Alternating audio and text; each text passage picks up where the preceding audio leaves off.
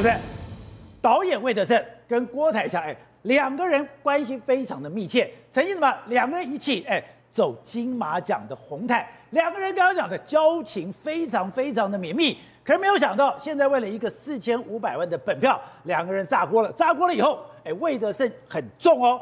魏德圣讲说他是被设计的。他说导演被骗、被设计是活该。那郭董他是说，是刻意的夺取权利。然后另外来讲说，从来没有汇款记录，怎么会有欠四千五百万呢？但呢，郭台江的综艺也讲的，哎，那就是你欠我的钱。就很多人看看的不飒飒。这到底怎么回事？如果我们看这个所谓的双方的声明的话，可以看到一点，第一个是当初所谓的魏德胜在拍《赛德克巴莱》这个史诗级电影的时候，他负债几亿元之后开始找金主进来嘛，所以呃那个中影跟郭董所谓的郭台强，郭台强那时候拥有中影公司，所以中影就进来所谓的用五亿五千多万购买所谓的版权，然后垫付所谓的呃魏德胜的果子公司的所谓的那时候的付款，所以。在《赛德克巴莱》这个电影上面，整个中影公司总共投入的成本是七亿多，然后中影丢了七亿多，七亿多把版权五亿多，用五亿多了把版权买进来，所以《赛德克巴莱》的版权等于落到了所谓中影公司的身上。那中影我们都可是可是刚刚讲魏德正讲啊，那我导演的费用、这些编剧的费用，我五千万都没跟你要啊。对，所以他没有跟他要，但是。这个电影最后卖的票房是八亿多，八亿多。那但是所谓的电影的票房还要开抽拆掉所谓的拆账，因为电影院也要分嘛，戏院要分一半，还要补助嘛，还要行销的都要分嘛，所以他只总共拿回来五亿三千多万，总共他还是亏了两亿多。不过这部分都不是债务，这部分叫做投资。所以双方是不互欠的，就是哦，顶多魏德圣很可怜，很可怜，他的版权被买走了。他这么辛苦几千万的投入，跟他的工作的所不工作跟这个所谓的心血，其实版权落入了所谓的中影公司的手里。但中影也说他自己亏了两亿多，这个当然双方认定了。不过这一笔叫做投资，没有所谓的欠债。那跟这四千五百万没关系，跟这个四千五百万没有关系。但是中间又发生一件事情是。拍电影的过程中，果子公司这是魏德胜的果子公司有资金周转的需求，但是那时候要借钱，可是中影中影就说：“这我我是一个公众公司，我不会借钱给你。”所以是由郭台强的个人投资公司新鸿借了六千五百万给果子公司。那果子公司是拿所谓的他拥有中影的股权，因为双方在合作的时候，他有股权两百万，两百万股抵了两千万，可是四千万股四千五百万怎么办呢？郭呃所谓的魏德胜就签了所谓的本票去保证这个四千五百万，等于他在资周转资金的时候签了本票去保证这个。可是魏德圣讲说，我那时候很忙啊，我也不懂啊。那我在忙着拍片的时候，他跟我讲，我就签了啊。对，签了这四千五百万，也许他第一次签可能是这样，因为他借钱周转嘛。可是本票有一个规定是，你只要任何一张纸写上本票。都有法律效果。姚维珍签了名，在本票签了名，也许可以借一千万。可是有些人签签了名，可能一百万也借不到，一万块也借不到。可是他签了魏德胜的名字，就有法律效果。再来是每一张本票有三年的期限，所以民国一百年签到现在已经过了所谓的十二年了，中间一定会过期，过期一定要换票。所以我们看所谓的郭台强这边的声明就很有学学义。展延还款换票两次，也就是说，魏德胜是有展延跟换票了，中间可能又重新签名跟重新做保证，这是郭台强单方面的主张了哈。我们我们知道魏德胜怎么主张，但是这代表他有重新签名换票，因为每隔三年要换一次嘛，你才有办法把这个债权保存到十一年后。可是魏德圣讲说，哎，我拍片以后我什么都没有。我拍片以后，你把我版权都拿走了。我拍片以后，你还叫我去签本票，还让我负债四千五百万，你是坏人。所以版权的部分，我们可以说是所谓的投资这七亿，这七亿多，那赔了两亿多。可是这个版权跟赛德克巴莱电影已经没有关系嘛？因为两亿多他亏损，他他所以郭台强吃了吃了两亿多，因为他等于他主张中影投资所谓的赛德克巴莱亏了两亿多，这一笔钱也不可以跟魏德胜要，也不可以去执行债权，因为你是华裔干湾嘛，你叫投资嘛。所以魏德胜讲说，哎，这个卖的很好，哎，卖了八亿多，我一毛都没有，版权都给你了，可是你说。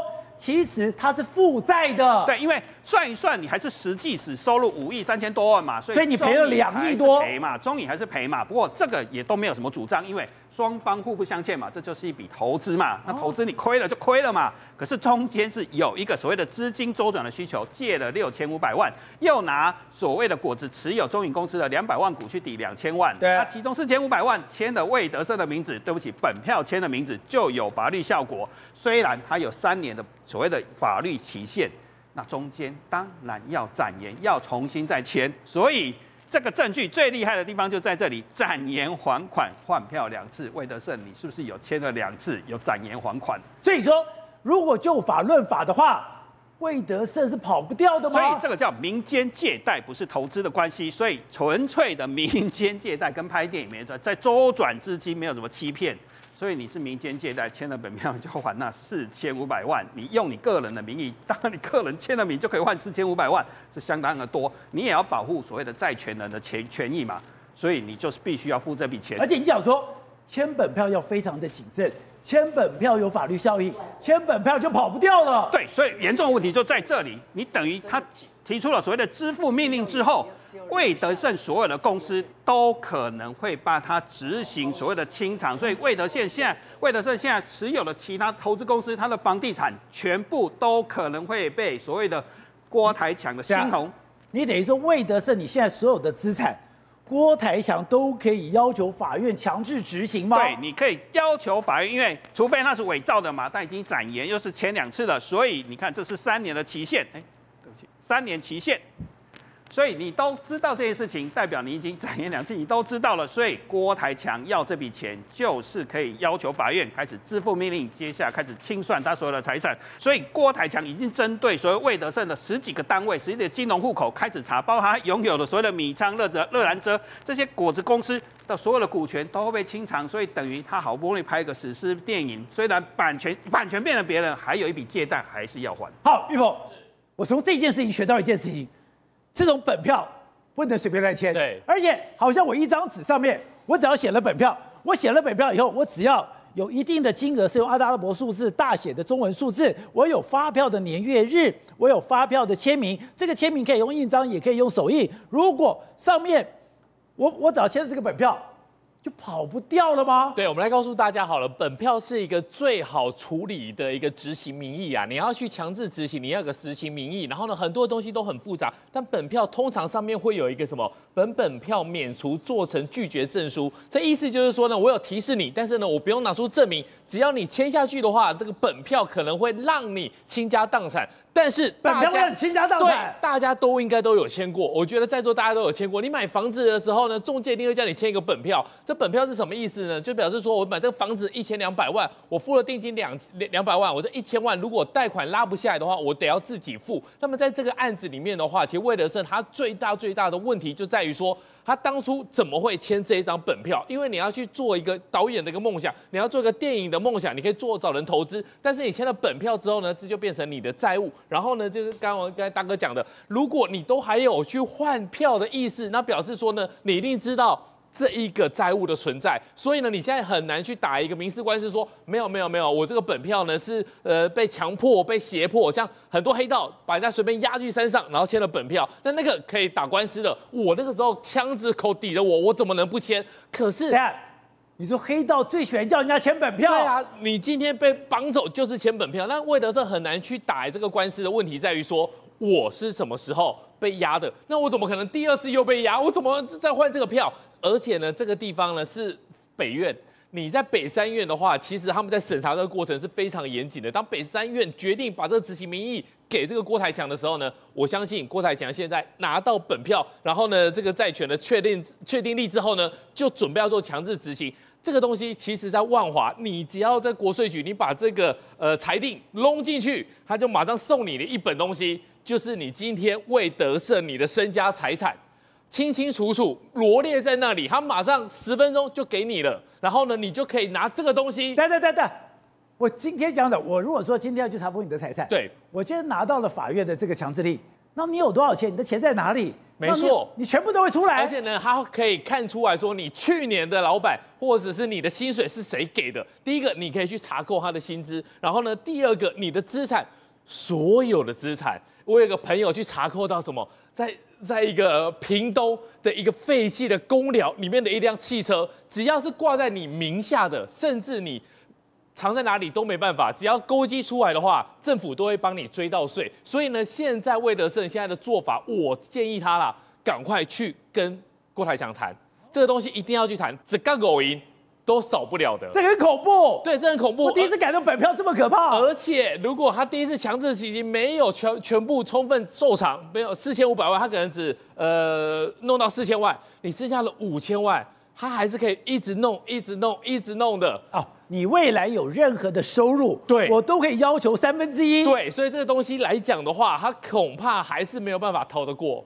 对，因为我们看这画面，哎，这个蕈状云，这个蕈状云代表什么？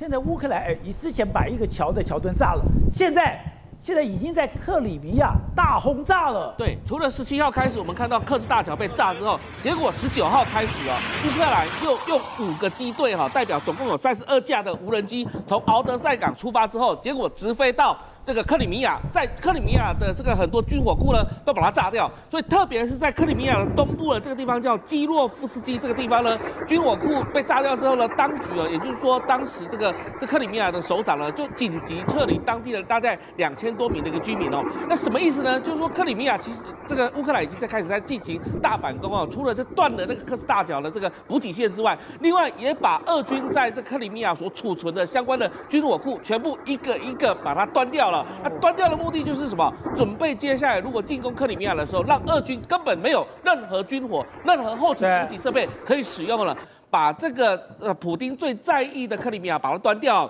那这里哈，其实在瓦格纳叛变之后呢，大家都认为说普丁现在政权真的是非常非常不稳了。为什么会这么觉得呢？因为当年在德德国在后期希特勒准备要战败的时候，其实就是有一个反转的时期。什么反转时期？就是德军的很多将领计划谋杀。这个希特勒，结果那个我们就称为叫做华尔奇利亚的一个报复哦。那当时被希特勒发现到，而且啊，那个要炸伤希特勒的那个火弹呢，哎，要弹药库呢，事实上移到旁边去之后，让希特勒本身来讲受到轻伤。结果希特勒就把这一个所谓的气呢出出在德国将领上面，所以肃杀了很多德国将领，也造成整个这个所谓的德国将领的一个德国的战战争的一个反败。你说大败之前会有叛变，而这个跟瓦格纳军团非常类似，那个是什么时间点？就是诺曼底登陆之后，其实希特勒已经发现到自己好像不太行了。那普丁现在也是面临到这个情况，瓦格纳集团叛变之后，结果普丁竟然是目前在调兵遣将，把很多的这个俄罗斯的目前的将领呢，一个一个端掉，或者是派到别的地方。所以很多人认为说，是不是到时候俄罗斯的这个将军们了，可能也会有叛变的可能性？那现在呢，瓦格纳集团的普里格金呢，跑到哪里去？又跑回到俄罗白俄罗斯去了，而且他是还号称什么？他不再回到乌克兰战场上面去，而且他要把白俄罗斯的军队训练成为全世界第二强的军队，这什么意思？现在目前第二强军队就是俄罗斯啊，所以他要白俄罗斯取代俄罗斯，让白俄罗斯变成全世界第二强的军队，那不是变一个新的军头吗？这是在讲气话，当然在讲气话，但是事实上是在跟俄罗斯的军队叫价，就告诉你说你们正规军没有用啊。事实上，瓦格纳集团到哪里去的时候，我就可以把这里的军队训练成为全世界最强的军队。所以现在来讲的话，你知道瓦格纳集团的一个事情，也造成普丁现在不敢出国，所以南非准备不敢去南非了。对，南非的。金砖五国的金砖五国的这样会议来讲，现在普丁已经确定不参加了，而派外长参加这样会议，以避免被 ICC 逮捕。